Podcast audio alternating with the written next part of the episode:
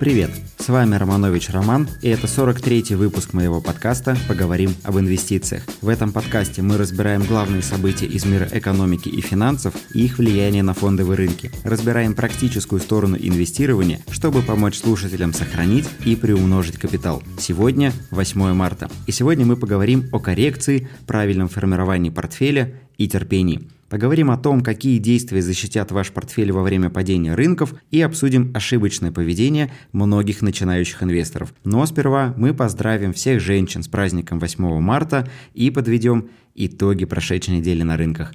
Интересно? Тогда поехали. Итоги недели.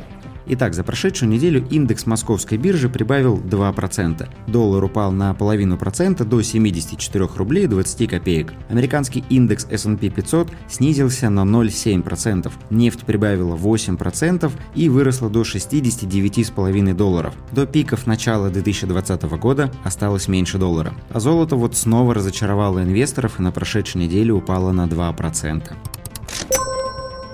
Сенат США принял пакет мер поддержки на 1,9 триллиона долларов. 9 марта пройдет голосование в Палате представителей и затем документ уйдет на подпись Байдену. Согласно проекту, 85% американских семей получат выплаты в размере 1400 долларов на человека. По опыту прошлых программ поддержки можно ожидать, что не менее 30% этих денег уйдет на рынок. Всю неделю представители ФРС усердно убеждали общественность, что бояться повышения инфляции не стоит, но но рынок реагировал совсем иначе. Доходность десятилетних облигаций подскочила выше полутора процентов, а в моменте достигала 1,6%. Такой рост доходности давит на рынки и на золото. В прошлом выпуске я уже говорил об этом, но давайте повторим. У инвесторов, которые заработали на росте акций в 2020 году, есть опасения, что такой рост не продолжится. В поисках защиты инвесторы могут переключаться на дивидендные акции, но это ведь тоже риск. И в условиях, когда доходность облигаций превышает дивидендную доходность акций, инвесторы начинают нервничать и могут сорваться в распродажу акций и скупку облигаций. Пока такой риск сдерживается высокими инфляционными ожиданиями. Но если статистика по инфляции окажется ниже этих ожиданий, то это почти наверняка приведет к распродажам на рынке акций и росту цен на облигации. Фаворитами в этом росте будут 10 и 20-летние выпуски американских трежерис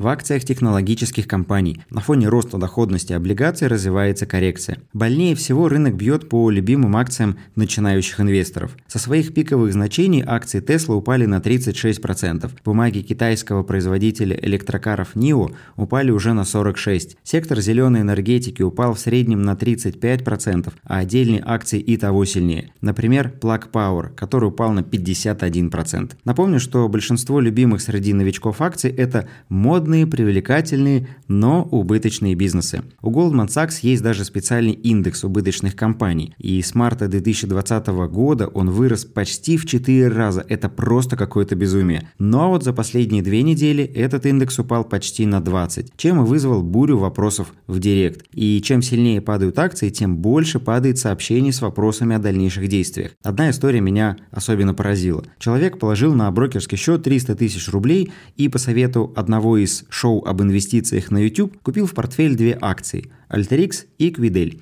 примерно на 150 тысяч на каждую. Одна акция упала на 30% с момента покупки, вторая на 20%. И теперь он сидит и думает, что инвестиции – это казино, развод и что его опять обманули. Почему я об этом говорю? Потому что важно понимать, что вы делаете со своими деньгами и к чему это может вас привести. И ведь таких примеров тысячи. И самое интересное для меня, почему в такие моменты люди пишут мне, а не тем, кто порекомендовал к покупке подобные активы. Поймите, что инвестиции – это не только растущие рынки, горы прибыли и плюс 600% в убыточной компании. Инвестиции – это и коррекции, и кризисы, и длительное восстановление. Инвестиции – это марафон, в котором важно не бежать быстро, а важно в принципе добежать. Вы же не едете на автомобиле по встречной полосе со скоростью 220 км в час, потому что вам кровь из носу нужно куда-то быстро доехать. Вы понимаете, что это риск, можно поймать штраф, можно лишиться прав, можно даже насмерть разбиться в лобовом столкновении. Но почему-то в инвестициях многие устраивают подобные гонки по встречной, потому что хотят как можно больше заработать. Большинство пришедших на рынок инвесторов не видели ощутимых коррекций и начинают волноваться уже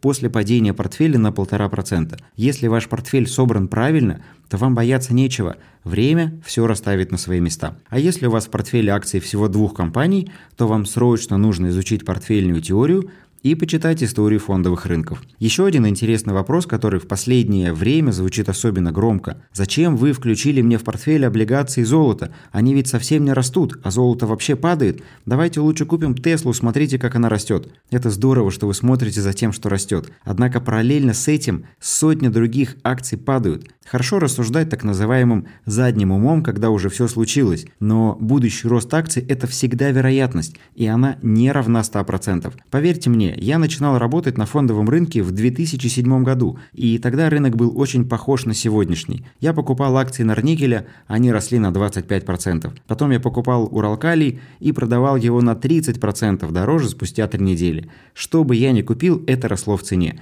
Но потом случился 2008 год, и все это дружно полетело в пропасть. Мне тогда просто повезло, что я в кризис оказался с пустым счетом. Мне нужно было вывести деньги со счета, и я сделал это буквально за пару месяцев до обвала. Но если бы я тогда не снял деньги, то почти наверняка я бы застрял в трех-четырех акциях и непонятно как бы себя повел, потому что опыта подобных падений у меня не было, ведь это был мой первый год на бирже. Однако этот опыт оказался очень ценным. Излишняя самоуверенность, которая развивается в вас благодаря удаче, а не вашим уникальным способностям, чаще всего именно она становится причиной больших потерь на фондовом рынке. В своей книге «Одураченные случайностью» Насим Талеб приводит потрясающий пример, который описывает последствия подобной самоуверенности. Он рассказывает о двух трейдерах, живущих через дорогу друг от друга. Один – консерватор до мозга костей, торгующий исключительно государственными облигациями и стремящийся исключить любой риск в своей торговле. Его результаты скромны, но стабильны. Из года в год он стабильно зарабатывает деньги для своего инвестбанка и его за это ценят. Ценят,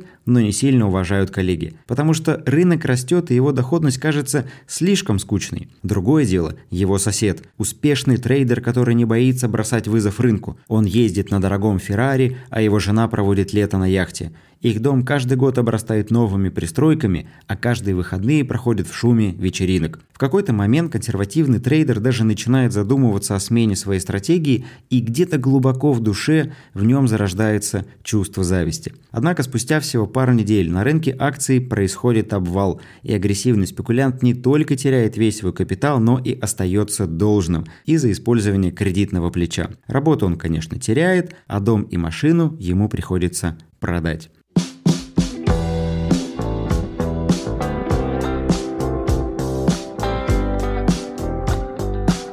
Этот пример наглядно показывает, что успех в инвестициях должен определяться не размером прибыли в отдельно взятый растущий год, а достижением целей. Опять же, пример из моей практики. В январе этого года из моего инвест-клуба ушел человек, потому что 20%, которые он заработал с нами за год, показались ему недостаточными на фоне историй Tesla, Zoom и других подобных компаний. Спустя пару месяцев он вернулся, но уже с вопросом «Роман, что делать? Я подписался на рекомендации других ребят, за два месяца у меня убыток в минус 70%. И я не хочу этим примером показать, что, мол, я такой молодец, а те ребята нет. Я хочу показать этим примером, что гнаться за доходностью в ущерб риск-менеджменту очень опасно. Фактор случайности, удачи и везения в этом случае растет многократно. Я в своем подходе к рынку очень осторожен, за что исправно получаю недовольные сообщения от клиентов, которые хотят больше золота на растущем рынке. Но эти же самые люди потом благодарят меня за то, что в моменты коррекции я сохранил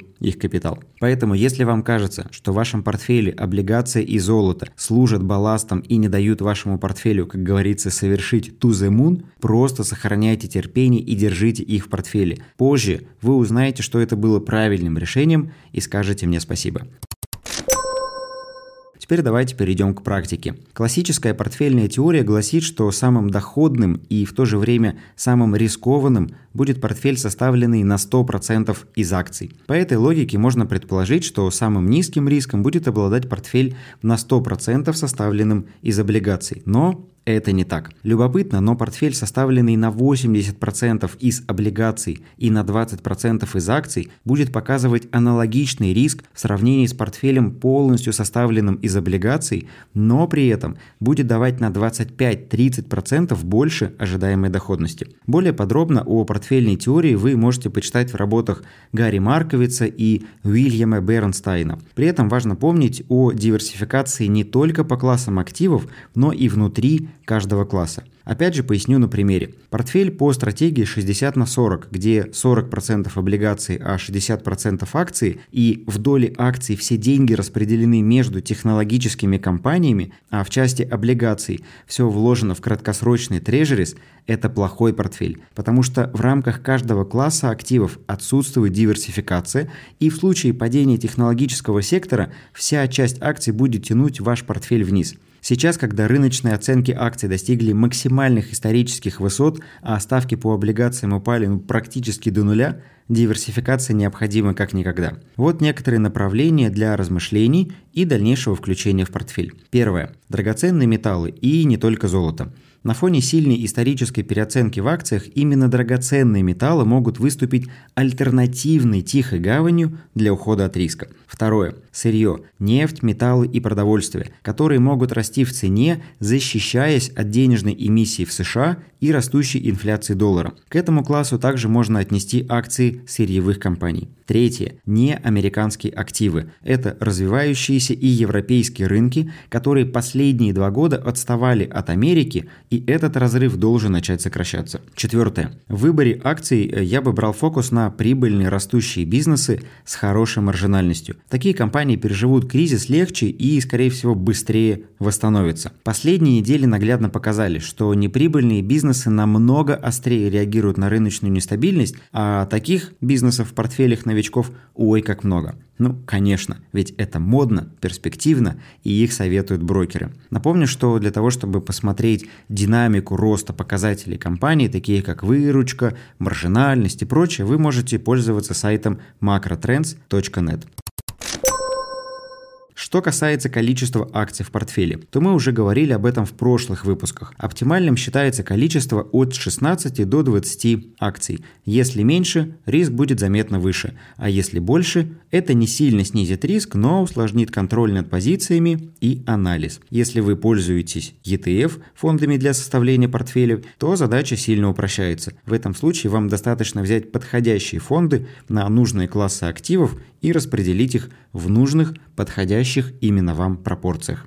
Поговорим об инвестициях с Романом Романовичем. Благодарю вас за прослушивание выпуска. Надеюсь, он был для вас полезным и вы возьмете на вооружение мои советы и наставления. Если так, напишите об этом в отзывах в Apple подкастах и поставьте 5 звезд. Если вы слушаете этот выпуск на Яндекс Музыке, то жмите на сердечко, чтобы подписаться на подкаст и получать уведомления о новых выпусках. В описании к выпуску я указал все ссылки на те материалы, которые мы разбирали, и указал название книг, которые мы обсуждали. Подписывайтесь на Инстаграм и Телеграм-канал подкаста. Там вы сможете задать вопросы и обсудить все выходящие эпизоды. До встречи в следующих выпусках. Удачных вам инвестиций и пока!